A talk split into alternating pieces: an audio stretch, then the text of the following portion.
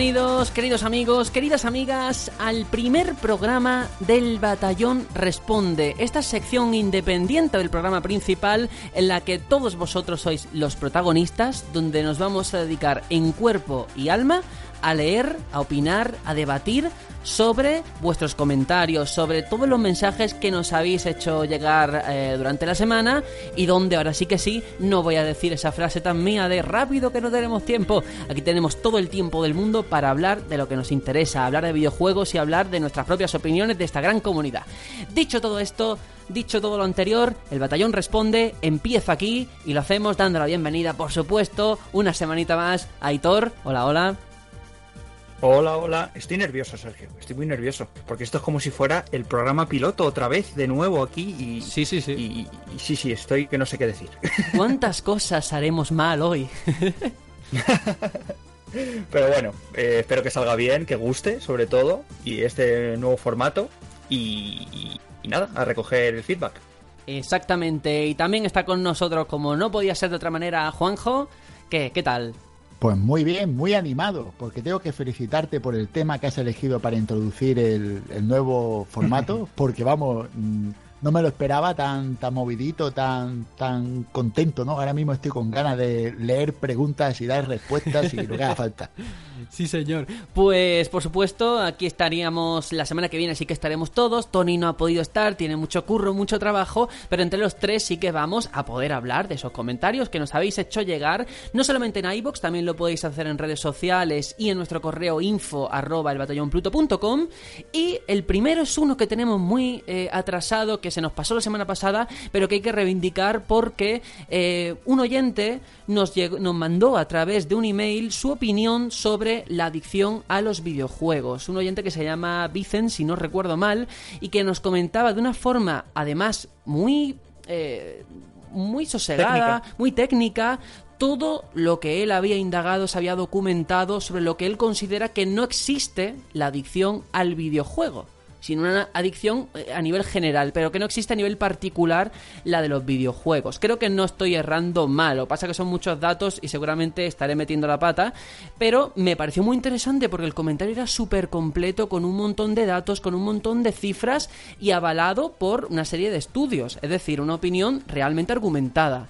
Vosotros también lo habéis leído, ¿no? Y, bueno, pues eso, ¿qué, ¿qué os ha parecido su opinión? Bueno, pues yo lo, primero que tengo que decir que podré estar de acuerdo o no con la opinión del comentario. Sí que puedo decir que al menos se ha molestado en escribir un pedazo de texto largo, contundente y serio. Así que nada más que por eso, por el esfuerzo, mm, lo valoro y, me encanta que, se dediquen, a, que pierdan su tiempo en nosotros, para mí ya es un regalo. Pues ahí está ese debate que, planteamos y esta semana los comentarios que nos han llegado, ahora sí que sí, vamos ya con ellos. José PR nos dice, entre comillas, para no ofender a otras culturas, todo en referencia, ya sabéis, a Ubisoft, al tema de la censura en Assassin's Creed, y dice, para no ofender a los vegetarianos, no tienen por qué prohibir la carne para el resto de los mortales. Vaya estupidez censurar el arte clásico y la cultura clásica por los cuatro gatos que se molestarán bueno, eh, lo, debatimos en el programa. Al final yo creo que, que, sí, que es una forma que tiene Ubisoft de llegar a más mercado renunciando, en mi opinión, a las señas de identidad de su propia saga, que es histórica y estás falseando la historia, ¿no? Yo pienso que estamos bajo la dictadura del, del queda bien o de lo políticamente correcto y esto llega a todos los ámbitos, incluso el videojuego. Y esto es una prueba clara. Sí, sí, sí, en el fondo tienes razón, pero, pero como dice Aitor, estamos en un, tiempo que nos ha tocado vivir de, de, ahora mismo no se sabe muy bien por dónde tirar, si por hacer una cosa u otra de la opinión pública masiva, directa y, rápida, y tendremos que esperar a ver si la cosa cambia, pero de momento así vamos. Bueno, José PR luego nos manda más comentarios, pero ya llegaremos. Porque Jokude, por su parte, nos pone: Hola, eh, ya les han pedido programas especiales dedicados a juegos específicos. Sé que por cuestiones de tiempo no pueden repetir lo mismo que hicieron con Final Fantasy IX. ¿Se han planteado hacer programas mini especiales de una hora? No menciono juegos en específico, prefiero que ustedes elijan lo que les gustan. Pues eh, yo voy a decir antes de nada que, eh, compañero Hokude, hay una cuestión principal. Cuando nosotros hacemos un especial, sea de una hora, sea de tres, sea de diez, lo importante es documentarse. Aunque sea un juego que ya hemos jugado y este sea parte de nuestra vida como jugador, como Final Fantasy IX, hay que rejugarlo, hay que documentarse, hay que ponerse delante de la pantalla e ir tomando notas. Por tanto, eh, no es, el, no es la hora de grabación, porque ya que me pongo, a mí me da igual personalmente estar una hora que cinco sino tener algo que contar. Y yo, esos programas mm. que hay de, de, otras personas, que toda la semana hacen repaso a la saga Street Fighter, repaso a la saga tal, yo es que no soy capaz de hacerlo, no soy tan inteligente, tendría que documentarme. Ese es el tiempo que nos falta, no a la hora de hacer la grabación. No, sé si no Yo, yo voy a ser muy contundente. Para mí, una hora de un programa no es un especial. Quiero decir, si yo hago un especial, hago un especial.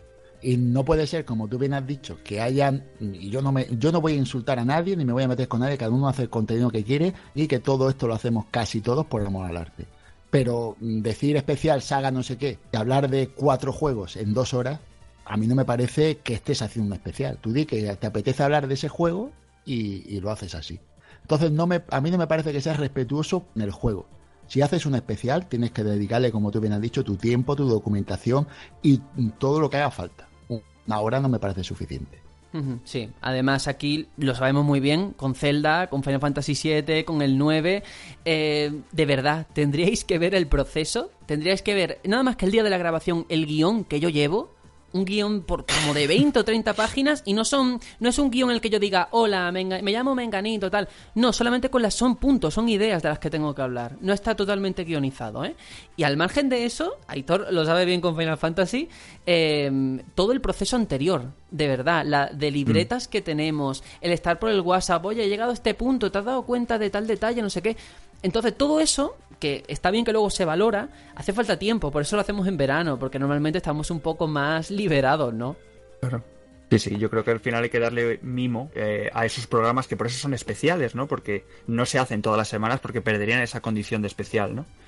Sí, pero bueno, que está bien que haga esa petición, que se le haya quedado corto el de Final Fantasy IX como él pone, este verano vamos a volver, no os preocupéis. Intentaremos hacer alguna cosilla que aunque no tenga el nivel de un mega especial de verano, sí que, bueno, hay otras cositas que, iremos sacando y que yo creo que puede contentar también a los que demandáis este, este, tipo de contenido.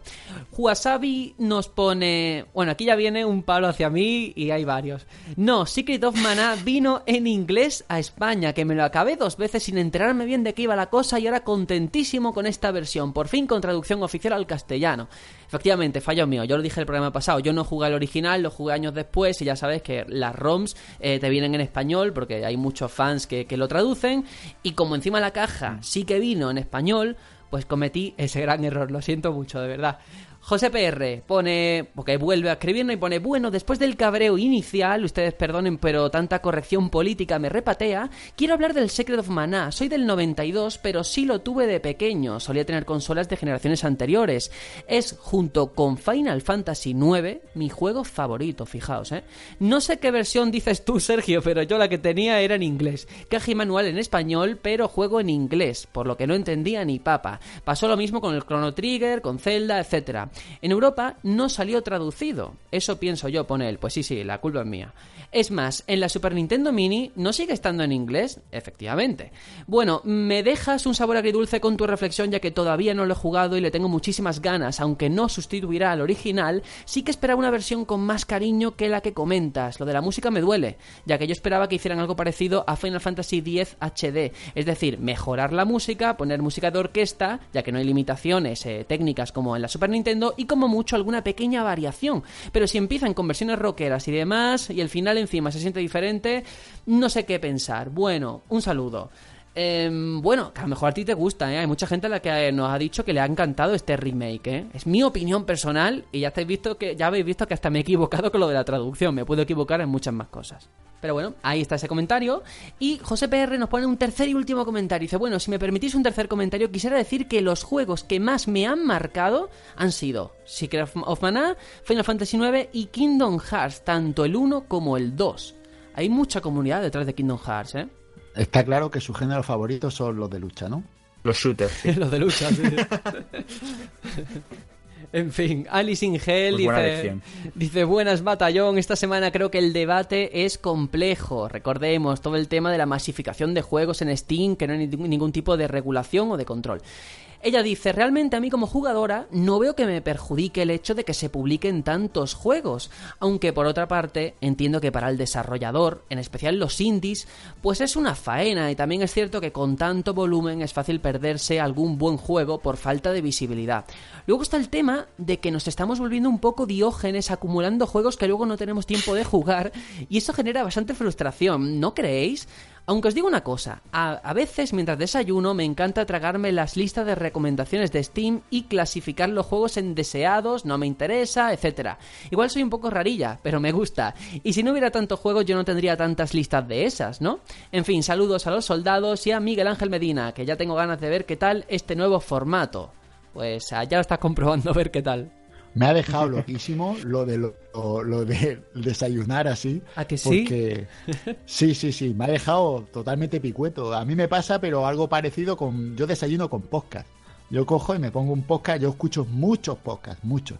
Y, estoy desayunando muchas veces o haciendo muchas cosas y los tengo puestos y, también me pongo algunas veces a ver cosas mientras desayuno así en Steam, ofertas, tal.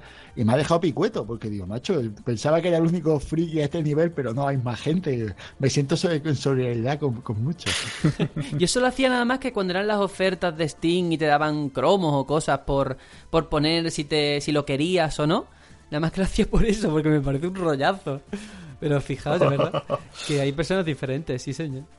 Bueno, Freddy Matrix dice por su parte, muy buenas chicos, muy buen programa como siempre, esperemos que a estas alturas Tony no necesite ánimos porque haya aprobado por fin su ansiado carnet de conducir. Pues creo que no ha sido así. Oh. Tristemente va a tener que entrenar en el burnout, como dijimos aquí. Es que, le, ¿sabes qué pasa? Que tiene mala suerte porque ahora le ha venido el mal tiempo que está haciendo. Y claro, tú imagínate nevando ¿eh? en Barcelona o lloviendo como llueve o está en unos días muy malos y tú sin saber conducir, que te ponga un examinador al lado, pues claro, cagarla tiene que ser facilísimo. Yo al pobre ya le he dicho que, yo qué sé, que se busque el Project Car, el circulador, y que, que le dé caña, no sé. Pues sí. Sobre la decisión de Ubisoft, poco más que añadir. Es una lástima que se lleguen a tomar estas decisiones por no molestar a aquellos de piel sensible. Una oportunidad perdida porque tiran a la basura un material didáctico excelente. Nunca, entenderé cómo se puede ofender tanto con cuerpos humanos desnudos y en cambio tolerar con tanta facilidad la violencia, aunque esto da para otro debate. Sobre el debate de la semana, decir que sí, se publican muchos juegos anuales y no solo indies, sino de gran presupuesto. Esto a los usuarios nos viene fenomenal para tener mucho donde elegir y a buen precio, aunque los que se venden menos acarrean graves consecuencias al estudio en cuestión. En, los indies, más de lo mismo, y en el caso de Steam, que es donde más se publica y es difícil discernir, puede que provoque a la larga un éxodo a otros sistemas o plataformas eh, de aquellos juegos que sus creadores crean de verdad que son buenos. Estamos viendo casos de juegos que venden mucho mejor en Switch o Play 4 que en Steam a causa de esta masificación. El tiempo dirá si surge una plataforma digital para publicar juegos indies seleccionados, entre comillas pone él. Y si muchos estudios se plantean lanzar primero en consolas sus juegos por la repercusión que estos tienen en su primer impacto.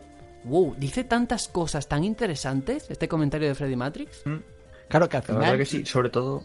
Sí, di, editor, perdón, di tú, Me quedo sobre todo con la parte del final que me parece lo más destacable, lo que me ha hecho sobre todo reflexionar, ¿no? El tema eso de, de una compañía, sea más grande o más pequeña, eh, que pueda dar el espaldarazo a Steam y decirle, pues ahí te quedas y me voy primero a publicar en consola. Y en eso tienen mucho que, hacer, pues tanto Nintendo como Sony y, Xbox, ¿no? Y creo que están haciendo un buen labor, mm, sobre todo, entendido, de Nintendo, en el caso de aplazar indies, que se están encontrando con una buena aceptación. Entonces, eso es un respiro de, de una bocanada de aire para, para esos estudios. Claro, porque al final la, suerte que tiene Steam es que ahora mismo, por lo menos en Occidente, es que tiene el monopolio. Hablar de juego en PC es sinónimo de hablar de, Steam, básicamente. ¿no? Es verdad que hay otras opciones, pero básicamente tú te podrás el juego donde quieras, eh, comprarlo, pero en Steam es donde, donde está casi todo el mundo. Y, si no es, te enfada. Yo me explico, el GTA V, si te lo compras en físico, eh, no puedes ponerlo en Steam. Y hay gente que se lo compra en digital solo para poder comprarlo en Steam y tenerlo ahí, en la comunidad. ¿Vale?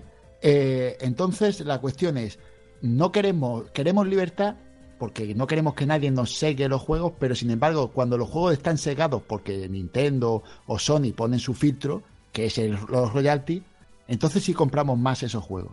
Entonces es como la pescadilla que se muerde la cola. Al final, ¿qué es lo que queremos realmente? ¿Queremos seco o no? Pero tú fíjate ¿eh? lo que dice, porque, bueno, dice muchas cosas, pero por un lado, eh, ¿por qué a lo mejor un desarrollador, me refiero a un desarrollador, no una compañía de 3 millones de personas trabajando, ¿por qué prefiere que salga primero su juego en Switch que en Steam? Él lo dice, porque en Switch a lo mejor salen tres juegos a la semana, el tuyo va a estar ahí, arriba. Por lo menos durante una semana sabes que te van a ver. En Steam no te va a ver ni Dios, ni Dios aunque su público potencial es mayor porque hay millones de personas con Steam en los ordenadores. Eso por un lado. Mm, luego por otro, fijaos una cosa que yo decía la semana pasada, que lo dejé caer y que él lo retoma, y es que en el futuro a lo mejor podría existir una plataforma digital como Steam, pero con un perfil más específico, centrado solamente en cierto tipo de juego. Y eso podría ocurrir y podría ser muy chulo, ¿eh? Porque en, en Steam ahora es de todo, un juego mega enorme, otro juego menor, e igual que esta semana en el programa del martes hemos hablado de Devolver Digital como editora que se especializa en un género, o más que en un género, en un tipo de presupuesto de juego, podría existir un Steam también de este tipo, ¿eh? Y yo creo que estaría bien, sería chulo y encima habría Steam competencia. Sí, algo así, algo así. Y luego fijaos lo último, ¿eh? Que dice con lo de Ubisoft, que no quiero que se me pase, lo de la censura. Eh, eso de no molestar a aquellos que tienen piel sensible. Yo me he puesto a reflexionar ahora con todo esto de Internet, con Twitter, las redes sociales. Es tan fácil compartir una opinión como también eso ha posibilitado que más gente se queje. Tú antes te quejabas y te quejabas en tu casa de algo que no te, algo que te molestaba, ¿no? Oye, pues no me ha gustado esto que, he visto en, en, tal programa de televisión. Pues te lo quedabas para ti o en tu casa. Ahora las redes sociales es la otra cara de la moneda. Todo el mundo tiene derecho a quejarse. ¿Qué hacemos con esas voces? Estaban ya antes, solo que antes no se escuchaban posiblemente.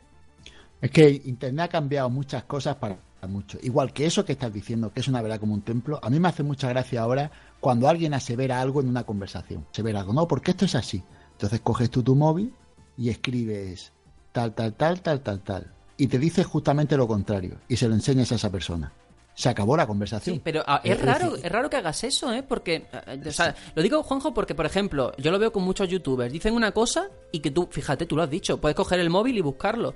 Pero, sin embargo, prefieres creértelo. Lo que dice ese youtuber, ese, ese influencer, ¿eh? Y tienes Wikipedia en el móvil. Y no lo hacemos. Sí, pero, pero eso es porque el ser humano, esto es así, el ser humano es un ser social, pero también quiero decir, hay unos que son líderes y otros que son gregarios, ¿no? Sí. Y hay muchos gregarios porque evidentemente tiene que haber más gregarios que líderes, pero no podemos ser todos. Pues claro, tú buscas tu líder y, y así es como si fuera tu Dios. Y, lo que pasa ahora, que, hay mucho, hay mucho Dios, Dios pequeñucho, así Dios, Dios de, baja estopa. Y, hay mucho gregario que los tienen diosados como si fueran lo más de lo más. Hay que aguantar eso pues hasta que se estabilice la cosa de Internet, que no sabemos cuándo será. Es verdad.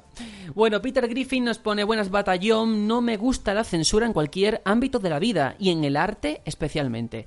Será difícil, pero a ver si conseguimos ganar la batalla a esas imposiciones absurdas. Estoy de acuerdo con RSC y su comentario sobre el tamaño de los subtítulos. Eh, la semana pasada que nos comentaba este oyente de, oye, que, que son muy pequeños, que lo podrían poner una opción de que se vea más grande. Dice, es algo que no he visto nunca, al menos en consola, lo de esa opción, y cada vez lo veo más necesario y añadiría también poder cambiar el color. Ahora estoy jugando a Get Even y cada vez que hablan los personajes tengo que incorporarme para poder leer. Resulta incómodo y me saca de la historia. Maese Juanjo, una persona que se ha pasado toda la saga Souls como tú, no puede decir que no se le dan bien los juegos de acción o habilidad. Eres muy grande. Saludos y suerte en el examen, Tony. Bueno, en lo que a mí respecta, Primero, que no me llamen más maese Juanjo, que, yo, que eso quiere decir maestro, yo no soy maestro de nada, ¿vale? Y después eh, mm, se preguntaba si en qué juegos se me daban bien, ¿vale? O que era bueno, en qué juego era bueno. Y yo no me considero que yo sea bueno en la saga Souls. Yo, pues, no se me da mal, te defiendes. Me defiendo, exacto, pero yo no soy un buen jugador de, los Souls. Yo no soy una máquina de estas que se ven por ahí haciendo parry sin parar y, y que se pasan el juego en nivel 1. Yo no soy ese tipo de jugador. Yo juego y juego y me lo paso bien, pero ya está, ¿vale? Que no, no es más. Pues fíjate, de lo que dice de los subtítulos, Em, hablaba yo de Xenoblade 2, que una de las cosas que hace bien es que son enormes, pero esa opción de incluirla, de cambiar el color o de cambiar el tipo de letra, en Life is Strange está muy presente. De hecho, puedes ponerle sombreado a la letra, que me parece maravilloso. Y creo, y aquí a lo mejor ya me estoy tirando a la piscina, que los juegos de Telltale también. Lo cual me hace reflexionar o plantearme que en algunos géneros se da por hecho que esta opción hay que incluirla y en otros géneros que ni se lo cuestionan y deberían, ¿no? Pues, hombre, también es verdad que los juegos de Telltale, si no cuidan los textos. Claro, ¿qué por eso lo digo. Sí, sí. Que eso es así. Pero bueno. No, pero sí es verdad que yo creo que en todo estudio de, de- de videojuegos debería haber algún responsable de, de interfaz de usuario, de experiencia de usuario, eh, eh, que tuviese unas directrices de decir, bueno, pues los textos tienen que ser de, de todo tamaño, mínimo, para poder, para poder ser legibles. Yo creo que eso debería estar en, cuadel- en el manual de cualquier eh, diseñador. Sin duda. Ya veremos si esto va cambiando porque parece que la industria va a una dirección, que ahora hay mucha tecnología, mucho rollo y una cosa tan aparentemente simple que no se haya metido todavía es, es increíble. Fichi dice por su parte, la censura en Assassin's Creed es absurda, causa del mundo ultra ofendido en el que vivimos. Cosas peores se ven en esos juegos, pero ver una teta o un pene igual nos traumatiza. Totalmente de acuerdo. Ha dicho teta. De hecho, teta. Iba a Madre decir mía, seno, pero, Sergio, pero bueno. Sergio, este programa yo ya no lo puedo poner delante Peggy de mí. 18. Peggy Madre mía, 18. Fichi, te culpo totalmente de lo que acabas de producir. Me has Por ofendido. Has, has ofendido mi, mi cultura. Juan64 sobre el Secret of Mana. Yo he jugado la versión de Super Nintendo traducida y me gustó mucho. Pero este nuevo también me ha gustado mucho y aun con sus fallos que pueda tener, prefiero esto antes que esperar lo que estoy esperando de Final Fantasy VII Remake. Ojalá hicieran remakes así que luego pueden pulir cosillas con actualizaciones y no sé, a mí sí que me está gustando mucho. Es que me- me encanta esta opinión porque es totalmente opuesta a la mía, lo cual hace que se enriquezca más el programa, ¿no? O sea, aquí hemos dicho, joder, yo prefiero esperar por Final Fantasy VII porque va a salir un pedazo de remake, da, da, da, antes que te saquen un juego a medio hacer y luego te saquen actualizaciones. Y él dice que, que no, que, que le gusta así. Fíjate. Sí, pues es que también es un aliciente, ¿no? En este en el mundillo, perdón, que ahora toca vivir, que, que, que tú sabes que un juego lo puedes mejorar. Es decir, coño, pues de donde empecé a donde llego, pues parece que hay otro juego. Y- y Sí, bueno, pero ¿sabes el problema, Juanjo? Tiene que haber un muchas mínimo. veces nos quedamos con la primera impresión. Claro, También, claro. también. eh, A mí me pasa eso. A mí me pasa eso. Pero digo que hay gente que le puede gustar esto porque al fin y al cabo es como, como vivir la evolución de un juego. Si yo intento ponerme en su piel de por qué le gusta eso.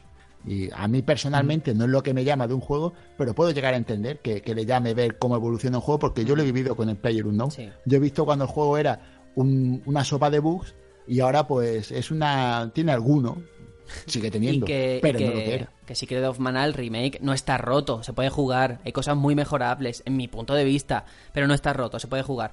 De todas formas, mm, claro, eh, yo me acuerdo, hay- un mínimo que hay que exigirle siempre. Batman Arkham Knight, le habrán metido mil parches en la versión de PC. Ahora se podrá jugar bien, pero eso le ha pasado una factura increíble. Yo tendría hecho, miedo ahora de comprármelo en Steam, la verdad. No, pu- pues mira. eh, Y estará bien Vic- ya. Vic se lo compró y está muy bien. Él está muy ¿Ves? contento, él Mm. tiene una Mi 70 y, y dice que, que el juego le va bien, que tiene sus caidillas de vez en cuando, como cualquier juego, por el tema de la optimización, pero no es aquello que era injugable. El, pro- el- el problema para la compañía es que el juego vale cuatro duros. Pues claro, ya no se fía nadie. Hombre, pues eso, ese es el problema. En fin. Al eh, final, eh, estabas hablando de, de Player no actualizaciones, pero sí, es un juego que lo que es, ¿no? Absolutamente online. Pero un juego que tenga Ahí. su campaña, por ejemplo, Assassin's Creed Unity, ¿no? La primera impresión, la primera Ahí, vuelta que das al juego, cuando ha salido a la calle, no es la misma que el que se lo compra ahora a muy bajo precio y con un montón de parches. Claro, pero eso pasa con un montón de juegos hoy día, tío. Si es que el problema es que es lo que nos toca vivir, porque mira el Gran Turismo. El Gran Turismo que salió hace nada, al principio para jugar tenías que estar conectado a internet y ahora lo han actualizado y ya no es así. ¿Qué ya. pasa? Que, Pero hay que cosas juego- que duelen más y otras Claro. que duelen menos. Claro. ¿no? Bueno, vamos a seguir, por no quedarnos aquí. Julián Muñoz nos pone el último comentario de esta semana que dice sobre el debate lo tengo bastante claro. Prefiero tener menos juegos y darles a fondo que tener muchos y jugarlos de forma superficial. Supongo que en parte se debe a que empecé a jugar en esa época en la que tenías que exprimir cada juego durante meses. Muy bien, muy interesante. ¿eh? Yo creo que al Eso- final es verdad, somos hijos de nuestro tiempo. Sí, pues yo, sin embargo, yo he vivido ese tiempo, yo eh, me pasaba eso, yo sé lo que es comprar un juego. yo creo, ¿no? Todos hemos Sí, sido sí. niños sin Sí, dinero. bueno, pero el problema está, yo pongo el ejemplo, hace poco me di cuenta de la cantidad de juegos que me han ido regalando, tanto en Origin como en la, en la plataforma de, de, no sé, cualquiera, Ubisoft. Steam, Ubisoft, eh, te regalan juegos, en GOG, cada mes eh, un par de juegos caen regalados, regalados totalmente, toma para ti. Eso en nuestra época, cuando yo era chaval, era impensable. Eh, Castle of Illusion, eh, que es un juego que tengo yo aquí, ese juego me lo compré yo con mi hermano, un juego de la Master System, con nuestros ahorros, a pica dinero ahí, que me recuerdo a mi madre llevándola a la tienda, venga, tal, esto, lo otro. Y ese juego a mí me duró la vida de tiempo. Y ese juego lo, cambié con todo mi barrio. y eso hoy día mm, pero, no es así. Claro, pero, pero, por eso digo que somos hijos de nuestro tiempo. Yo del mío y tú del tuyo y cada uno del suyo. Porque tú fíjate, cuando tú eras pequeño, me estás contando tu juego, tu cartucho, un montón de meses, era lo único que tenías. Pero cuando yo era pequeño, era justamente el boom. Es que leyendo este comentario el otro día cuando nos llegó, me puse a pensar. Eh, era la época de Play 1. La época en la que yo me acuerdo mi padre que decía. Pero es que mi padre, en el trabajo, a lo mejor una compañera le decía, oye, me han pasado este juego de la Play, toma. Y cogía un verbatín, lo apuntaba y me decía, Sergio, mira, que manda una compañera del trabajo. Y eran cosas tan instauradas en la sociedad, esa cultura del pirateo, que hoy lo pienso y digo, es que mm. esto ahora me chirría tanto, pero en aquella época era lo más natural del mundo. Bueno, Sergio, yo te puedo contar que en mi trabajo, en mi curro, eh, había un señor, señor mayor con respecto a mí. Yo tenía en esa época, no sé, 19 o 20 años, y había un, padre de familia en aquella época, un hombre como yo, o mayor que yo ahora, que tenía listas hechas de Play y de Drinkas enteras. Y tú llegabas y le decías, quiero este, este y este. Y al día siguiente te venía con los juegos en el verbatim, toma, tú le dabas 500 pelas por juego y para tu casa. Así que te, hacías las colecciones enteras. Claro, pero tú fíjate, para un crío que se ha criado con eso, que lo que ha vivido desde chico es que tiene 50.000 juegos en una tarrina. Que lo prueba, que no te gusta, pues pruebas otro y otro y otro y otro y otro. Y así. Qué difícil es educarte eh, a la hora de, de, a la hora de comprar cuando has tenido eso. Pues ¿eh? fíjate, aquí hemos sido muy críticos y lo somos con razón, pero yo creo que una de las cosas buenas que ha traído el online en las consolas es esta, ¿eh? O sea, cuando yo me planteé dejar de piratear fue precisamente por el, el, baneo de 360 y todo el rollo. Así lo digo. Sí, le ha dado la vida. Y no, y yo quería acabar diciendo que al contrario que él, yo no echo de menos esos tiempos. Al contrario que Julián, que yo lo comprendo porque son tiempos muy añoran, con mucha añoranza, yo agradezco tener los juegos baratos. Y mira, prefiero tener 10 juegos y haber dejado X juegos sin poder jugarlo a fondo, pero haber podido jugar otros 3 como me ha dado la gana y revolcarme en esos juegos. Antiguamente no podías hacer eso. Pues sí. Bueno, vamos a dejarlo aquí, pero antes vamos a poner un audio que nos ha enviado el compañero Jeff JP. Recordemos que él tiene también un podcast sobre animes y mangas que se llama Otaku Bros. Y esta semana, a través de nuestro correo info eh, arroba el nos ha mandado un audio sobre toda esta cuestión que hacíamos hace dos semanas, ese debate sobre el periodismo de videojuegos. Hacía falta eh, ser un pro player o con lo mínimo ya era esencial.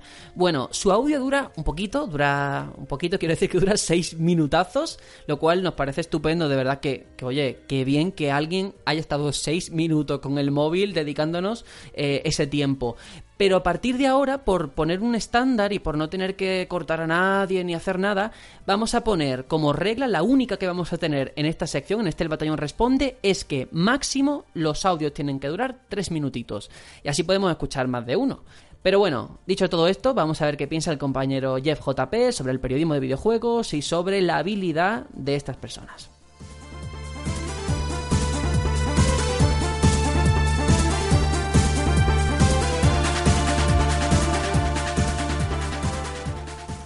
Eh, hola soldados, soy Jeff JP, un usuario concurrente en los comentarios del podcast y también del podcast Otakuros. Eh, quería darles mi opinión con respecto a la pregunta que ustedes hacían de que si un periodista o analista de videojuegos tiene que ser hábil a la hora de probar videojuegos o no. Yo en la encuesta respondí que sí, por dos razones muy sencillas. Eh, los videojuegos tienen un tutorial y como tal todos pasamos por ese tutorial para aprender a jugar un videojuego.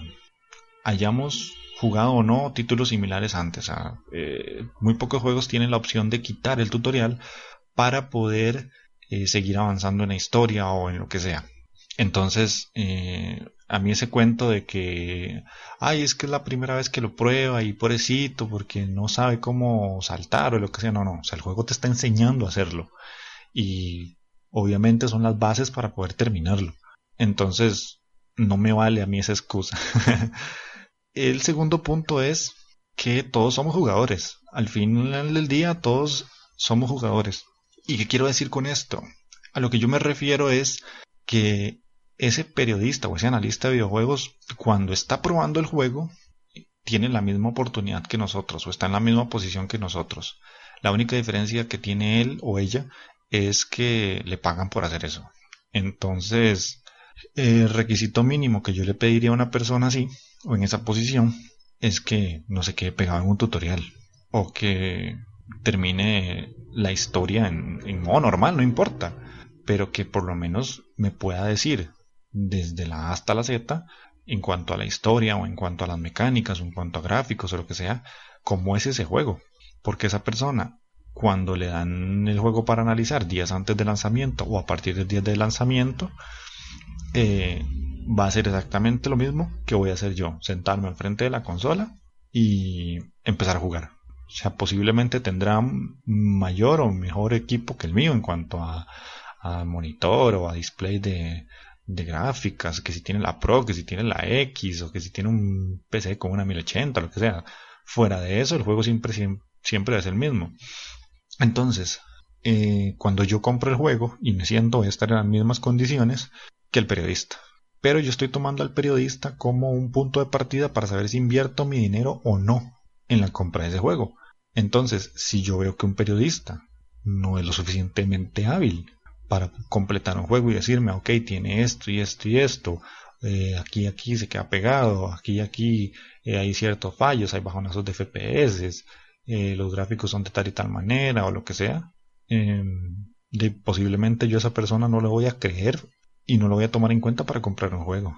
En el podcast ustedes ponían el ejemplo, y creo que fue Juanjo, de el periodista de, fútbol o de deportes, por decirlo así, que no es un jugador o que no fue jugador en su tiempo. A mí ese ejemplo no me sirve del todo, por lo mismo que les mencionaba. El periodista de fútbol o de básquet o de voleibol o lo que sea, tiene conocimiento en otras áreas que el deportista no. Pero el periodista de videojuegos, más allá de su experiencia durante los años tocando un mando, eh, va a hacer la misma acción que nosotros estamos haciendo si yo quiero recomendarle a un amigo Dark Souls y le digo, uy, es que es un juegazo y que es dificilísimo, pero la historia es súper profunda y no sé qué, esa persona me pregunta, ah, ¿en serio cuántas horas llevas? Llevo 20 horas. Ah, ok, 20 horas. ¿Y eso es todo lo que dura el juego? No, no, el juego dura un montón más. ¿Y por dónde vas? Ah, por el segundo jefe, creo. Ajá, ¿y de qué trata el juego? Mm, no sé. Bueno, más o menos sé, es como de matar bichos y, y, te pegan muy duro y hay que protegerse y, así. Ajá, pero, o sea, está cerca del final o de no, segundo jefe no creo, ¿verdad? Está difícil. No, no, pero, o sea, comprátelo. Es que comprátelo porque es un juegazo. Pero me estás diciendo que casi no has avanzado. ¿Cómo me estás recomendando algo así? Eh, pues, de no, no, comprátelo. ¿Me entienden? Más o menos así es como yo lo veo. Ya les digo, es mi perspectiva. Pero eh, siento que sí debe haber por lo menos un mínimo de cualidades que tiene que tener un periodista de videojuegos. Porque de su habilidad y su nivel de avance en, el juego, obviamente, si no lo completa, pues no me sirve de nada su opinión. Eh, yo puedo llegar a tomar la decisión de comprar o no un título.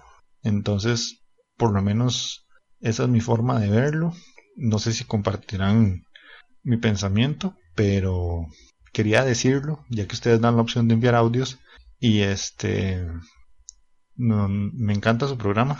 Eso es algo que siempre he querido decírselos de forma más directa. Por lo menos para mi podcast, ustedes son mi modelo a seguir. Siento que tienen una vibra muy bonita, eh, se desenvuelven muy bien y, es un podcast muy alegre.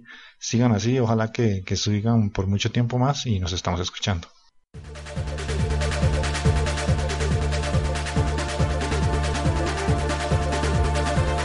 Bueno chicos, ya sabéis, sed como Jeff JP, enviad también un audio en info.com porque queremos escucharlo y además con opiniones tan eh, profundas como esta y tan reflexionadas.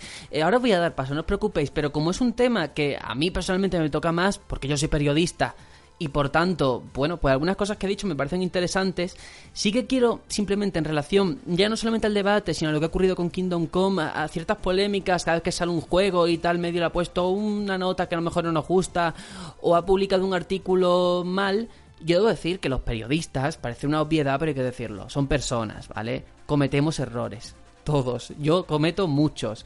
Em, pero al margen de eso, yo por encima de todo, y una cuestión ya personal, pero creo que, que, cualquier buen periodista, hay una cosa que no le puedes tocar o una cosa que le debemos de pedir y que a mí me dolería que no se me considerase así. Y es la confianza, la veracidad.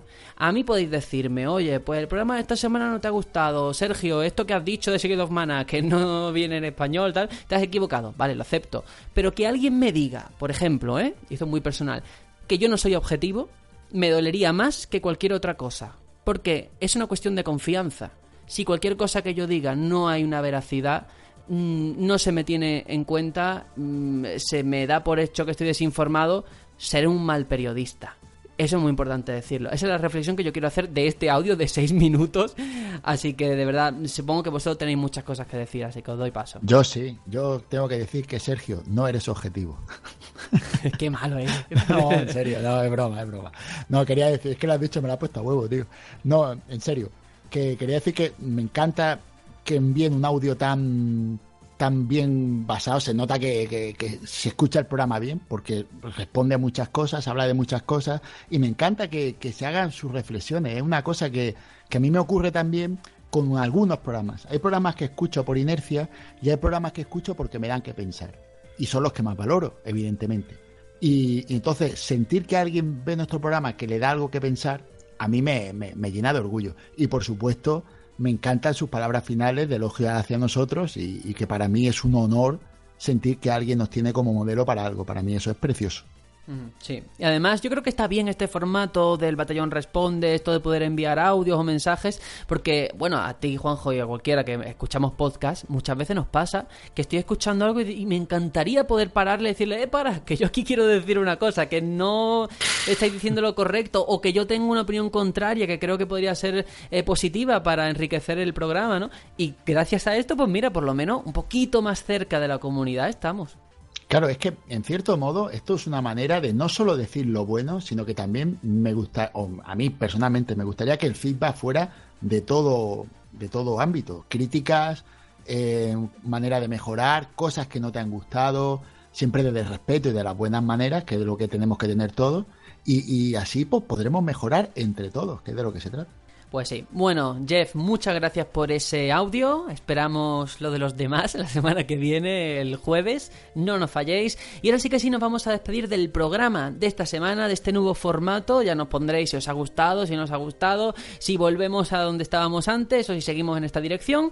Pero antes vamos a leer los me gusta, ahora sin prisa, lo puedo decir, masticando cada sílaba tan tranquilamente, sin tener que mirar el contador de tiempo.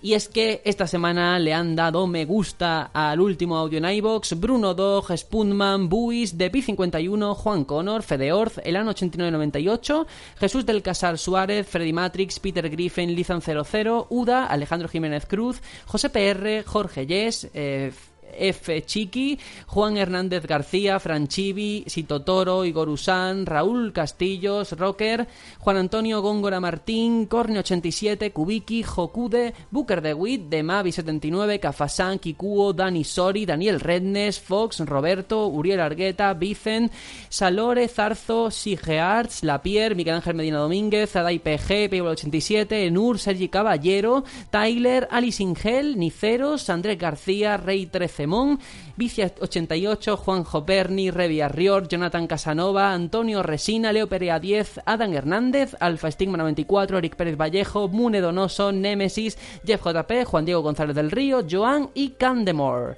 Muchas gracias a todos por apoyarnos una semanita más y ahora sí que sí, nos despedimos de este nuevo formato hasta la próxima semana. Aitor, nos vamos ya. Pues nos vamos. Yo antes de nada agradecer a Jeff JP por el, por el audio Espero que recibamos muchos más de esa calidad. Y nada, que espero que guste, esperemos más feedback, que nos vayáis contando qué, os parece el formato. Y nada, que nos vemos la semana que viene. Efectivamente, Juanjo, igual, 40 minutos llevamos, ¿eh? Por cierto, o sea que muy, muy completito. El que tenía ganas de dos programas a la semana, espero que esto pues sirva de algo. Sí, bueno, a, a ver, a ver si gusta, ¿no? Porque al final esto es para ellos, porque esto es para, para agradecer todo, todo lo que nos dan, que nos encanta el feedback, es el- al final es lo que te llena, es lo que te lleva a seguir, el ver que la gente te escucha, el ver que la gente agradece tu trabajo, que te dice lo bueno, que te dice lo malo, es lo que te va dando un poquito ese motorcito que te va, va tirando de ti. Y, y nada, pues a seguir y esperamos que guste la iniciativa y, y nada, que envíen feedback y que nos digan en qué mejorar. Exactamente. Que la semana que viene nos llega solamente un comentario, pues ya sabéis que no hay programa. Pues, menos tiempo. así simple. Esto funciona así, no tiene más. Eh, Esa es la lógica. Pues nada, nos despedimos hasta la próxima semana, ya sabéis, con el programa los martes y con esta nueva sección los jueves. Adiós. Chao, chao.